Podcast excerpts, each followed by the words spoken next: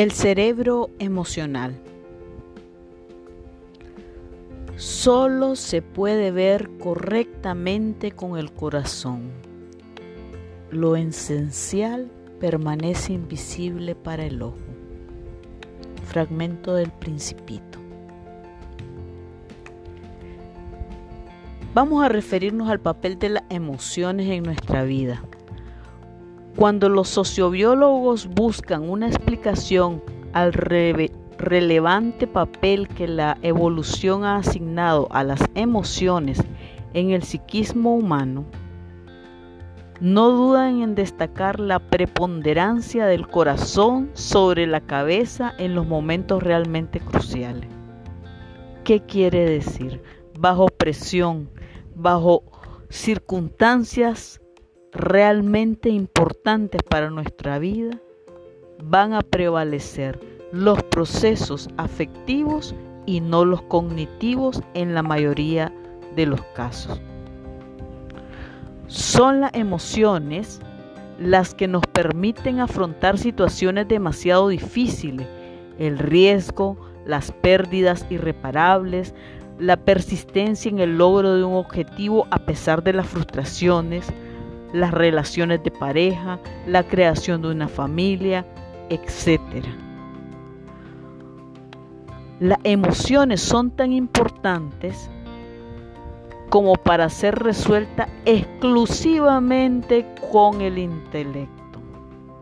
Entonces cuando ustedes escuchen es que yo comprendo perfectamente lo que siento y puedo explicar mis emociones, hay que ahondar un poco más y ser un poco abierto, porque hay emociones que son tan complejas que es muy difícil poderlas explicar con palabras, porque su intensidad es tal que sobrepasa el control de nuestro pensamiento, de nuestros juicios de valores. Cada emoción nos predispone de un modo diferente a la acción. Cada una de ellas nos señala una dirección que en el pasado permitió resolver adecuadamente los innumerables desafíos a que se ha visto sometida la existencia humana. En este sentido, nuestro bagaje emocional tiene un extraordinario valor de supervivencia y esta importancia se ve confirmada por el hecho de que las emociones han terminado integrándose en el sistema nervioso en forma de tendencias innatas y automáticas de nuestro corazón. Hablemos cuando la pasión desborda la razón. Si bien es cierto, las emociones han sido sabias referencias a lo largo del proceso evolutivo, las nuevas realidades que enfrentamos en el siglo XXI surgen a una velocidad tan rápida que pareciera muy lenta la manera en que ha evolucionado la humanidad. Las primeras leyes y códigos éticos, el código de Hammurabi, los diez mandamientos del Antiguo Testamento o los edictos del emperador Azoka, deben considerarse como intentos de refrenar, someter y domesticar la vida emocional, puesto que como ya explicaba Freud,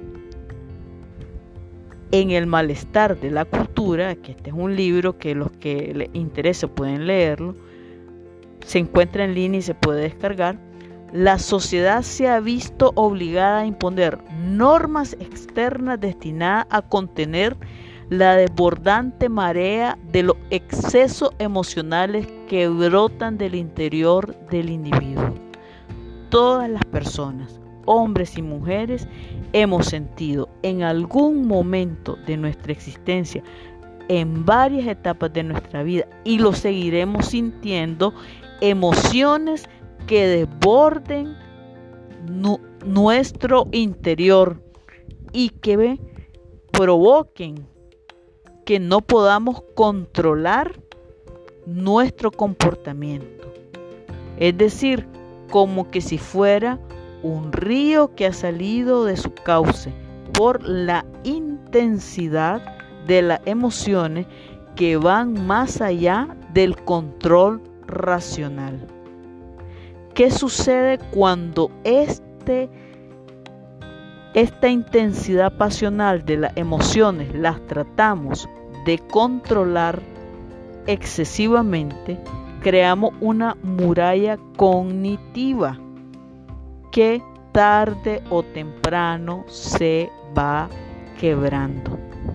Y que ante un ojo entrenado, en el caso de los psicólogos, es evidente cuando una persona tiene una muralla cognitiva para frenar ese desborde de pasiones y de emociones que lo están sobrepasando. En el caso de ustedes es importante que también entrenen la observación hacia las otras personas, porque muchas veces se les acercarán para una dirección espiritual personas que cognitivamente te están diciendo una cosa, pero afectivamente te quieren decir otra. Y tenés que ser capaz de descubrir cómo está haciendo un sobreesfuerzo para no desquebrajar esa fortaleza cognitiva que ha preparado para que no se descubran sus emociones. Las emociones son importantes porque en esencia son impulsos que nos llevan a actuar, programas de reacción automática con las que nos ha dotado la evolución. La misma raíz etimológica de la palabra emoción proviene del verbo latino movere, que significa moverse, más el prefijo, el prefijo e significa algo así como movimiento hacia y sugiriendo de ese modo que toda emoción implica una tendencia a la acción. Basta con observar a los niños o a los animales para darnos cuenta de que las emociones conducen a la acción es solo en el mundo civilizado de los adultos en donde nos encontramos con esa extraña anomalía del reino animal en la que las emociones, los impulsos básicos que nos incitan a actuar, parecen hallarse divorciadas de las reacciones. ¿Qué quiere decir? Que nos educan para no expresar las emociones o para disfrazarlas. Sucede más en los hombres que en las mujeres. Las mujeres tenemos permiso de llorar casi ante cualquier situación y no pasa nada. Pero a los hombres se les educa para que no lloren. Solo hay tres condiciones en las que pueden llorar. Cuando se les muere un familiar, sobre todo si es la mamá, cuando nace un hijo o cuando lo deja la pareja. Pero eso no llorar en público. Llorar en público tal vez si se le ha muerto la mamá, pero de lo contrario, todo es en secreto, expresar las emociones.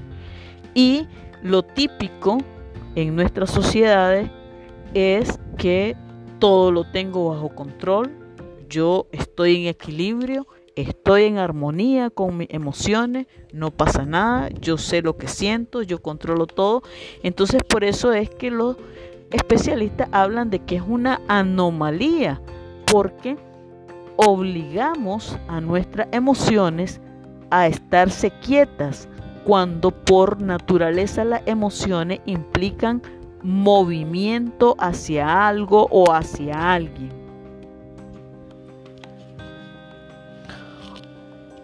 Vamos a referirnos a las dos mentes. En un sentido real, todos nosotros tenemos dos mentes, una mente que piensa y otra mente que siente. Y estas dos formas fundamentales de conocimiento interactúan para construir nuestra vida mental. Una de ellas es la mente racional, la modalidad de comprensión de la que solemos ser conscientes, más despierta, más pensativa, más capaz de ponderar y de reflexionar. El otro tipo de conocimiento, más impulsivo y más poderoso, aunque a veces ilógico, es la mente emocional. Y generalmente nos gusta justificar nuestro comportamiento con la mente racional con la que piensa porque nos asusta aceptar la parte de nuestra mente que siente, porque nos hace ver vulnerables, nos hace ver tal cual somos. Y recordemos que no solo somos lo que pensamos, sino lo que sentimos. Y a veces entran estas dos mentes en conflicto. Lógicamente estoy hablando metafóricamente, por efectos de estudio en la realidad somos una, una unidad, pero hay parte racional y hay parte emocional, emotiva. En el caso de los hombres, por eso estoy haciendo énfasis, porque en el caso de las mujeres funcionamos diferente. En el caso de los hombres, desarrollan más la parte racional y les cuesta mucho expresar las emociones, pero no solo expresarlas, sino comprender las emociones de los otros. Y esto es fundamental para el ejercicio pastoral en el que ustedes se están formando. No es simplemente saber cuáles son mis emociones, es poder entender las emociones del otro, es comprender cómo funcionan las emociones del otro. Y para eso tengo que aceptar que yo como persona, como individuo, como mujer, como hombre, tengo emociones que a veces me sobrepasan, emociones que a veces me avergüenzan, emociones que prefiero no reconocer y conflictos emocionales que prefiero disfrazar diciendo que fue un malentendido que analicé mal la situación, que comprendí mal la situación, porque eso nos protege o nos da la falsa sensación de seguridad. Esto es muy importante. Recuerden que hemos hablado en las otras clases. Cuando alguien se le acerque a ustedes, no se les acerca a ustedes por su linda cara, se les acerca porque está buscando a Jesús. Y es el Jesús que llora cuando muere su amigo Lázaro. Es el Jesús que comprende y siente el dolor de la hermana de Lázaro. O sea, es el Jesús que siente emocionalmente todo un torrente de emociones que es capaz de verlo en los otros y es capaz de aceptarlas en él mismo.